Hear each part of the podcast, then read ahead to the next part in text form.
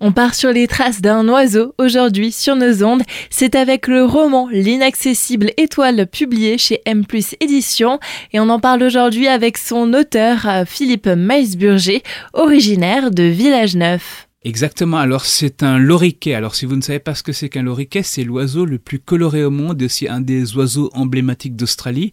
Sauf que notre oiseau en question, il ne sait pas qu'il habite en Australie, vu qu'au début, il sait juste qu'il habite dans un cratère. Enfin, il croit que le monde est plat et entouré de montagnes. Mais en fait, il habite dans un cratère dans le nord de l'Australie. Il le découvrira par la suite du roman. Et alors, c'est un oiseau qui pensait vivre une vie merveilleuse, à s'amuser auprès d'une cascade qui est non loin de son nid jusqu'au jour où ses parents lui ont coupé les vires. Pourquoi comment?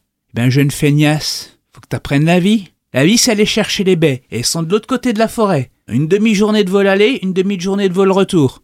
Et en plus, il y a plein de migales sur le chemin. Sympa la vie qui s'annonce à toi. Sauf que tous les autres, bah, ils se disent, bah voilà, c'est que c'est ça la vie, hein Puis lui, il va tout d'un coup se dire, mais on peut peut-être être intelligent et trouver des solutions. Parce que très vite, il va se rendre compte que, en étant un peu intelligent, on arrive à faire des choses prétendues impossibles. Genre échapper au Migal. Puis, ben, du coup, il va se dire, ben, s'il est possible d'échapper au Migal, ce que de tout temps on m'a dit que c'était impossible, alors peut-être euh, faire qu'on ne doit pas se taper une demi-journée de voyage aller et une demi-journée de voyage retour pour manger les baies, c'est peut-être possible en se creusant un peu les méninges. Et là, tout le monde va se liguer contre lui. Mais c'est quoi cette feignasse qui pense que à s'amuser à sa cascade au lieu d'aller bosser à aller chercher les baies? Dis mais attendez, moi je vais vous proposer de les trouver juste à côté de chez nous. Comme ça, on n'a plus à se taper les voyages, on n'a plus à finir dans la gueule des migales. C'est quand même plus intelligent que de se taper le voyage. Mais ça, les autres, ils veulent pas en entendre parler.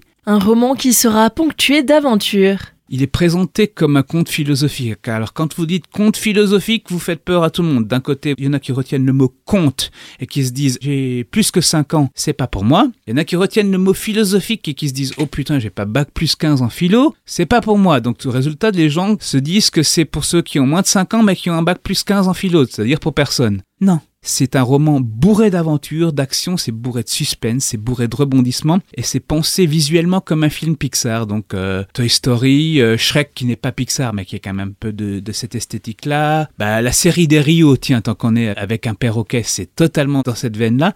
Et si vous regardez les films Pixar, c'est souvent aussi des films qui, comme un bon conte philosophique, a une morale. Donc en fait, c'est dans cette veine-là. Si vous avez kiffé un film Pixar, ce roman est pour vous. Une lecture qui se veut donc pleine d'aventures, mais qui va quand même nous donner à réfléchir c'est un peu le but, c'est-à-dire que, comme vous voyez, mon héros pense que la solution, c'est pas de trimer comme un dingue, mais c'est d'être un peu intelligent, d'utiliser son intelligence pour en foutre le moins possible, et quand même que le boulot soit fait. Je sais pas si ça vous rappelle certains débats qui, à l'heure actuelle, à propos d'ordinateurs qui deviennent tout d'un coup intelligents et qui font tout à votre place, et que les gens, ils ont tous peur de perdre leur boulot. Faut-il vraiment garder le système social actuel où il faut qu'on passe tous euh, notre temps à trimer, alors qu'il y a peut-être des manières d'être plus intelligents tout simplement et à faire bosser d'autres à notre place, d'autres qui peuvent être en silicium. Pour en savoir plus sur votre roman L'inaccessible étoile ou même pour mieux se l'imaginer, un book trailer, une bande-annonce est disponible sur YouTube.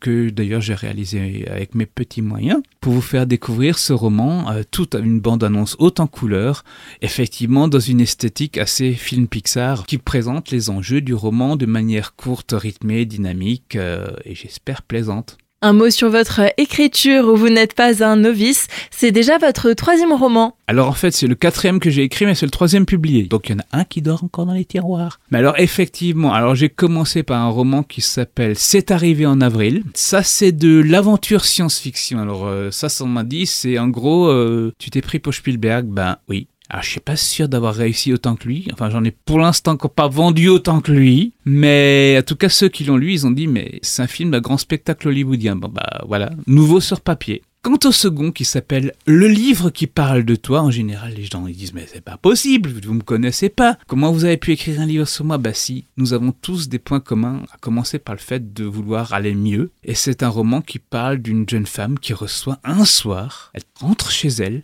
elle trouve sur la table de sa cuisine un livre intitulé Le livre qui parle de toi, un livre anonyme mais dédicacé à son nom. Et qui lui propose de changer de vie totalement si elle arrive à résoudre une énigme toute simple qui est placée dès les premières pages du roman. Et là, elle va se lancer dans une quête que certains qualifiaient de Da Vinci Code de l'intime, puis au terme duquel, euh, d'une aventure euh, palpitante, elle va effectivement changer de vie pour le mieux. Pareil, c'est un roman qui va à 100 à l'heure. Philippe Maïsburger, merci. On va prochainement pouvoir vous retrouver en dédicace dans plusieurs librairies alsaciennes.